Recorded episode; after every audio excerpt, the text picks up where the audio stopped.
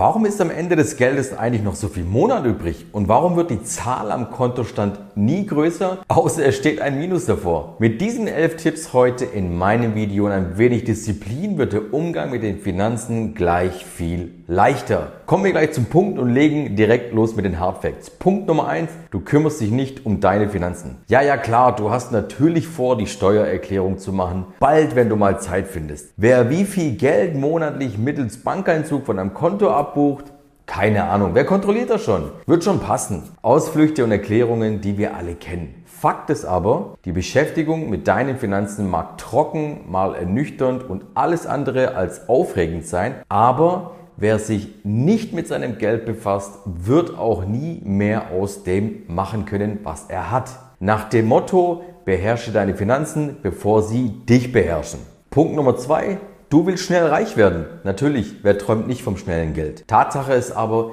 die wenigsten machen's. Und Geld braucht Geduld. Spar- oder Anlageformen bringen kaum schnell verfügbares Geld. Eine konsequente, ernsthafte Beschäftigung mit dem Thema macht aber langfristig den Unterschied, der sich schlussendlich auszahlt. Du hast Angst vor Geld. Ja, Geld bringt nicht nur finanzielle Unabhängigkeit mit sich, sondern auch Neid von Mitmenschen, vielleicht sogar von Freunden und Familie, falls du schon Erfahrungen damit gemacht hast in der Vergangenheit. Verantwortung im Umgang damit und nicht zuletzt vielleicht auch die Angst, es wieder zu verlieren. Punkt Nummer 4. Du hast eine Abneigung gegenüber vermögenden Menschen. Ich weiß, der tut weh. Der Neid ist ein Hund.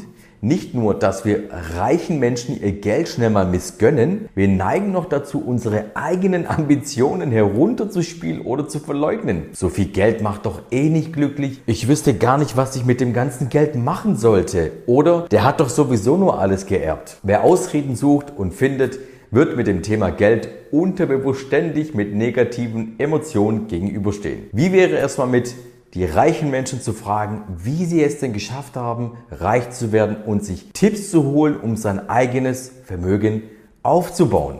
Punkt Nummer 5, du spielst Lotto. Klar, wir wissen doch eigentlich alle, dass das mit dem Lottospiel ein Witz ist. Aber verlockend ist es schon die Hoffnung auf das schnelle finanzielle Glück. Tatsache ist, dass die Chance im Lotto sechs Richtige zu tippen bei 0,0000 irgendwas Prozent liegt.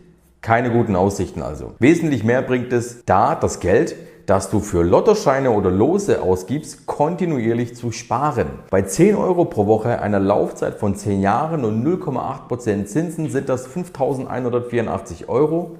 Nicht schlecht und das bloß ohne Lottospielen. Das Thema lässt sich natürlich variieren mit Rauchen, Alkohol, Frustkäufe und so weiter und so fort. Wie du siehst, das System funktioniert immer. Punkt Nummer 6.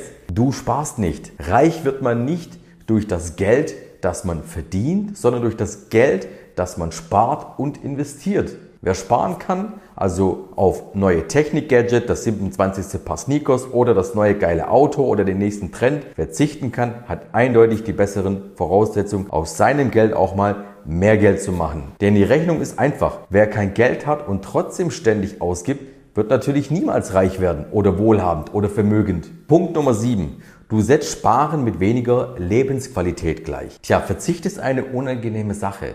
Schon beim Gedanken daran, sich einzuschränken, leidet unsere hedonistische Seele. Ja, sparen geht nicht ohne Einschränkungen. Aber diese müssen weder unbedingt schmerzhaft sein, vielleicht verstecken sich hier irgendwo unnötige Ausgaben, man weiß es nicht, noch sind sie langfristige Konsequenzen. Ganz im Gegenteil, auf Dauer steigt die Lebensqualität, denn ein finanzielles Polster gibt Sicherheit und erlaubt auch mal die ein oder andere kleine oder größere Belohnung. Punkt Nummer 8. Du nutzt den Dispo deines Kontos regelmäßig aus. Der Dispo, der beste Freund des Konsumenten. Nur nicht hinschauen und sobald das nächste Gehalt kommt, ist das Minus doch gleich wieder weg.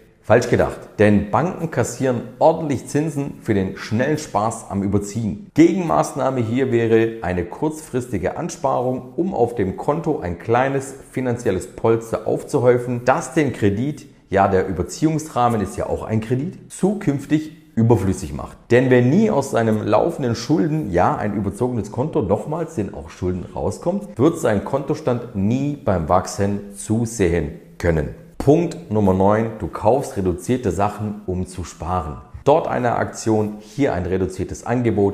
Also bitte, wenn Sparen so leicht ist, was haben denn alle? Kein Geld, weil sie es für Dinge ausgegeben hatten, die zwar zu einem vergünstigten Preis gekauft haben, ohne diese Vergünstigung aber wohl eigentlich nie gekauft hätten. Und zack, so schnell wird eine vermeintliche Ersparnis von 15 Euro zu einem Minusbetrag auf deinem Konto. Punkt Nummer 10. Die anderen sind immer reicher als du. Reich ist, wer genug hat, um sein Leben zu finanzieren und sich eventuelle Wünsche zu finanzieren. Wie auch immer die aussehen mögen. Wer sich ständig mit anderen vergleicht, wird sich nie reich und glücklich fühlen, denn es wird immer einen geben, der mehr hat als du. Also vergleich dich nicht mit anderen. Und der letzte Punkt, Punkt Nummer 11, Du verbindest Geld mit Emotionen. Wer hat sich noch nicht ausgemalt, was er mit einem Lottogewinn von 7 Millionen Euro machen würde? Eine Reise, ein Haus, ein Auto, eine Party mit Freunden, die Familie versorgen und so weiter und so weiter. Wie sieht es aber mit den Millionen aus, die man sich über die Jahre durch konsequentes Sparen erarbeitet hat? Würde man die dann auch so schnell und so leicht ausgeben? Ich glaube nicht. Der Grund, gefundenes oder gewonnenes Geld geben wir viel, viel schneller aus. Aber Geld ist Geld, egal wo es herkommt. Bei all dem Geld dass wir also zukünftig auf dem Konto haben, sollten wir eins nicht vergessen, und zwar der Umgang damit. Na, und bei welchen der Punkte hast du dich selbst erwischt? Wenn du ehrlich zu dir selber bist, du siehst, hier geht es grundsätzlich um Disziplin und einem Fahrplan mit seinen Finanzen, um dich finanziell frei und unabhängig zu machen und vor allem im Alter absichern zu können. Ich weiß, das waren jetzt ein paar harte Worte in diesem Video, aber leider auch die pure Wahrheit, ob sie schmeckt oder nicht. Wo liegen deine Probleme mit den Finanzen? Gerne in die Kommentare reinschreiben. Danke fürs Reinschauen in das kurze Video hier. Freue mich wieder auf nächsten Sonntag, 20 Uhr mein neues Video auf meinem Kanal Immotommy. Vergesst nicht ein Abo dazulassen, die Glocke zu aktivieren. Bis zum nächsten Video. Ciao.